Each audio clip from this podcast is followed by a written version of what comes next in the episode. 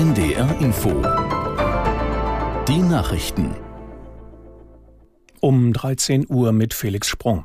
Israel hat nach eigenen Angaben wieder Fluchtkorridore aus dem Nordteil Gazas in den Süden geöffnet. Regierungschef Netanyahu sagte, die Hamas-Terroristen hätten keine Kontrolle mehr im Norden und könnten sich nicht mehr verstecken.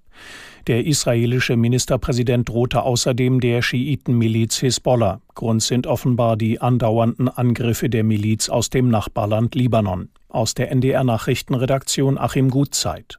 Netanyahu sagte, eine Kriegsbeteiligung der Hisbollah werde das Schicksal des Libanon besiegeln. Verteidigungsminister Galland drohte, Beirut könne dasselbe Schicksal erfahren wie Gaza.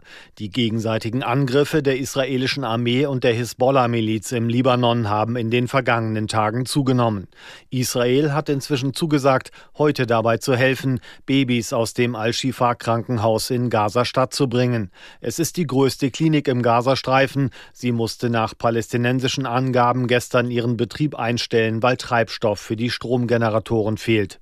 Israel wirft der Hamas vor, unter dem Hospital eine Kommandozentrale eingerichtet zu haben. Nach Angaben der Vereinten Nationen sind 20 der 36 Krankenhäuser im Gazastreifen nicht mehr funktionsfähig. In Hamburg dürfen auch weiterhin pro-palästinensische Kundgebungen nur unter sehr strengen Auflagen stattfinden. Wie die Polizei mitteilte, ist die entsprechende Allgemeinverfügung vom 15. Oktober bis kommenden Mittwoch verlängert worden.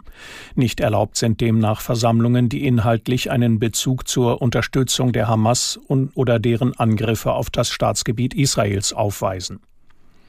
Wenn Abgeordnete im deutschen Parlament pöbeln, sollen sie künftig höhere Geldstrafen bezahlen. Bundestagspräsidentin Baas will das derzeit fällige Ordnungsgeld von 1000 Euro deutlich erhöhen. Aus Berlin Nina Amin. Der Bild am Sonntag sagte die SPD-Politikerin, sie könne sich eine Strafe von 2000 Euro und mehr vorstellen. Das tut dann richtig weh, meint Baas. Die Bundestagspräsidentin meint, dass es wichtig ist, auf den Umgang miteinander zu achten. Im Deutschen Bundestag dürfe nicht persönlich übereinander hergefallen werden, Personen nicht diffamiert werden. Baas sagt, Zitat, unsere Debattenkultur spiegelt sich am Ende in der Gesellschaft wider. Regelmäßig verteilt die Bundestagspräsidentin Rügen und Ordnungsrufe. Laut Baas gibt es viele Zuschriften aus der Bevölkerung mit dem Vorwurf, die Abgeordneten benähmen sich schlimmer als Raudis auf dem Schulhof. Die Deutsche Bahn hat einen Notfahrplan erstellt, falls die Lokführer streiken sollten. Eine Sprecherin teilte mit, der Konzern müsse in diesem Fall seine Verbindungen im Fernverkehr auf weniger als 20 Prozent des normalen Angebots herunterfahren. Auf stark nachgefragten Strecken würde die Bahn dann möglichst lange Züge mit vielen Sitzplätzen einsetzen. Vor den Tarifverhandlungen, die am Donnerstag begonnen haben, hatte die Lokführergewerkschaft GDL Arbeitskämpfer auch in der Weihnachtszeit nicht ausgeschlossen. Im Tarifstreit des öffentlichen Dienstes der Länder hat Verdi-Chef Wernicke eine Ausweitung der Warnstreiks angekündigt.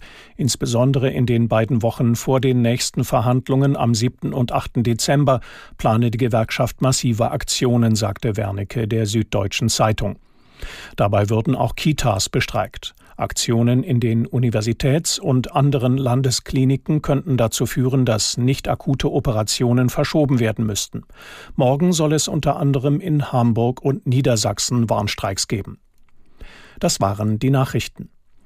Das Wetter in Norddeutschland am Nachmittag wechselnd bis stark bewölkt, gelegentlich Regen, nach Süden hin etwas Sonne, 7 bis 10 Grad. Morgen nach Nordosten hin bewölkt mit einzelnen Schauern, in Niedersachsen verbreitet Regen, 7 bis 12 Grad. Am Dienstag 8 bis 12 Grad. Es ist 13.04 Uhr. NDR Info. Themen des Tages. Israel scheint wieder konfrontiert mit der einheitlichen Gegnerschaft der arabischen Staaten, die man diplomatisch eigentlich schon überwunden hatte. Ein Thema des Tages an diesem Sonntagmittag. Ich bin Markus Schubert. Guten Tag. Mit der Vorsitzenden des Bundestagsverteidigungsausschusses, Strack Zimmermann, spreche ich über die dauerhaft bessere Finanzierung der Bundeswehr und die angebliche Verdopplung der Ukraine-Unterstützung in den kommenden Jahren. Außerdem geht es um die Preisverleihung